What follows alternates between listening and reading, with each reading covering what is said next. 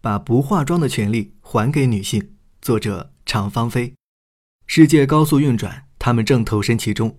生于一九八九至二零零一年的某一年，他们以一种新的方式塑造自己的事业和生活。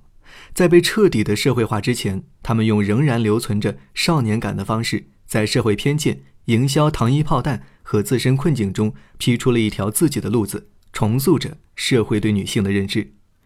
当去年十月份，胡秀首席评论员博通在追溯中国女性问题根源时，发出“谁给他出的题这么难”疑问之后，我们曾陆续看到了女足队员王霜身处漩涡的弦子麦烧、歌手曾轶可等新女性的故事。二零一九，新女性的故事继续，女权在键盘，她们活生生。而除去关注样本人物之外，我们也试图探讨围绕在当代女性周围，让她们烦恼、抗争、觉醒的话题。今天我们要探讨的是女性被美貌的概念绑架，被父权凝视之后展开的一场自救。五十年前，女性们艰难地把束身衣从自己身上剥下来，此前长达百年，这种束身衣都被当作女性的第二副骨架。它的主要作用是把女性的胸部托起，同时拉住束带，把女性的腰腹缩小。当时，胸部和腰围的大小是评判女性魅力乃至阶层的唯一标准。女性不得不承受这种审美对身体和精神造成的双重压力。即便是相对宽松的束身衣，也会对女性身体造成约十五公斤、一百五十五牛顿的压力。而最紧的束身衣产生的压力接近三十公斤，也就是三百牛顿。可将腰围缩小到四十厘米，在这种挤压之下，昏厥是常有的事儿。《加勒比海盗》的第一部当中，女主角伊丽莎白甚至因为束身衣太紧，导致昏厥掉入海里。而在男性的眼中，这绝对算不上是什么困扰。女性昏厥会显得弱小，激发男性的保护欲。作为失利的一方，男性享受自己创造的审美和它带来的一切副作用。旧时代结束，女性却没有如愿告别枷锁。五十年之后，粉底、遮瑕膏、眉笔、口红幻化成为了一件件隐形的束身衣，层层叠叠在女性的身上。素颜戴框架眼镜出门，就等同于没有礼貌、缺乏常识。整个日韩社会已经完全认同了这个准则。而这种美丽暴政背后的逻辑是：女性必须白皙苗条，以自律的姿态出现在人前，反之就是失礼。根据市场咨询公司的数据显示，二零一七年韩国美妆行业总产值超过一百三十亿美元。韩国以五千两百万人口排名全球第二十七位，却逆袭成为全球十大美妆市场之一。除去投入真金白银，韩国女性每天还要牺牲睡眠，早起一到两个小时，完成长达十二个步骤的全妆。想要以身试法，绝对不会有什么好下场。二零一八年冬天。一位女性在上班的第一天就被开除，仅仅因为她素颜且梳了短发。对完美外表的追求已经成为韩国所有女性的困境，连儿童也不能够幸免。根据韩国美妆网站十一街的数据显示，二零一八年儿童无毒成分的化妆品销量较二零一七年上涨了百分之三百四。而凡此种种，实际上是女性群体为一种渗入血液的警惕感买单。我的外表够完美、够精致吗？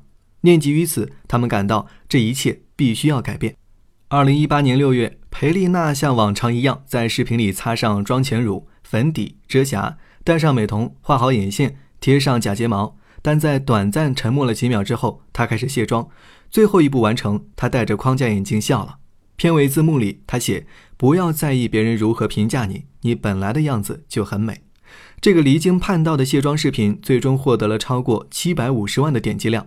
但同时进入裴丽娜视野的还有汹涌的恶意，弹幕和评论的内容很快就变成：“如果我像你这么丑，我早就自杀了。”或者是我一定会找到你，然后杀了你。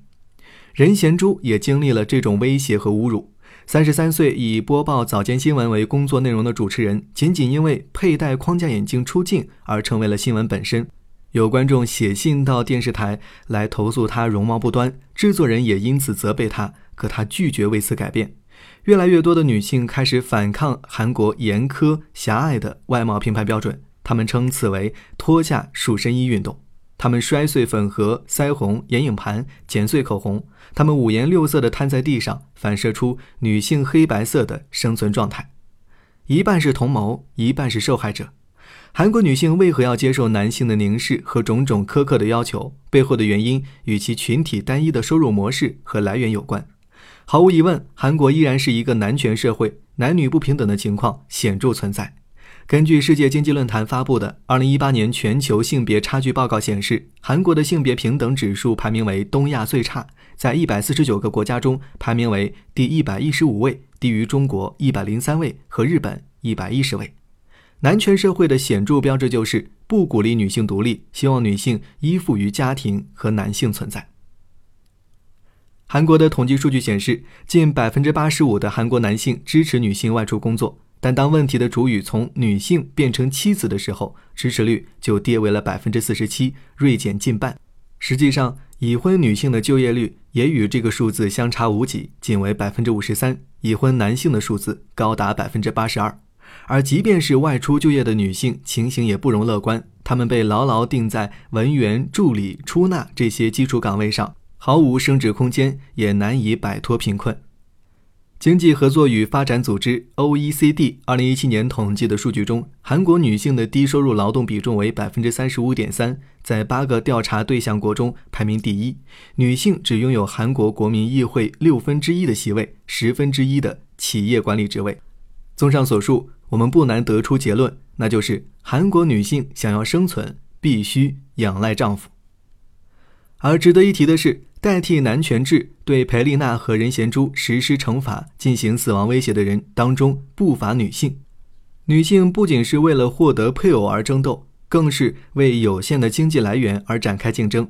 这场女性之间的战争也同样残酷，同样惊心动魄。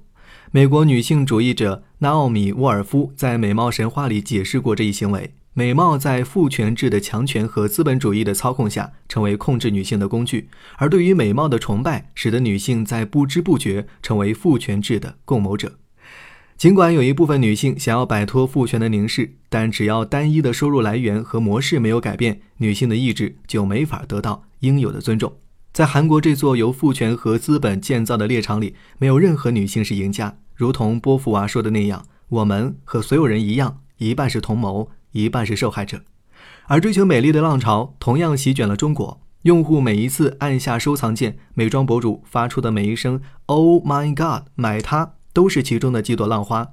中国女性在其中找到了自信，也找到了自己。而韩国这场脱掉束身衣运动的样本意义，就在于告诉所有女性。美丽不是一种宗教式的命令，而是一种选择，而她们拥有选择的自由。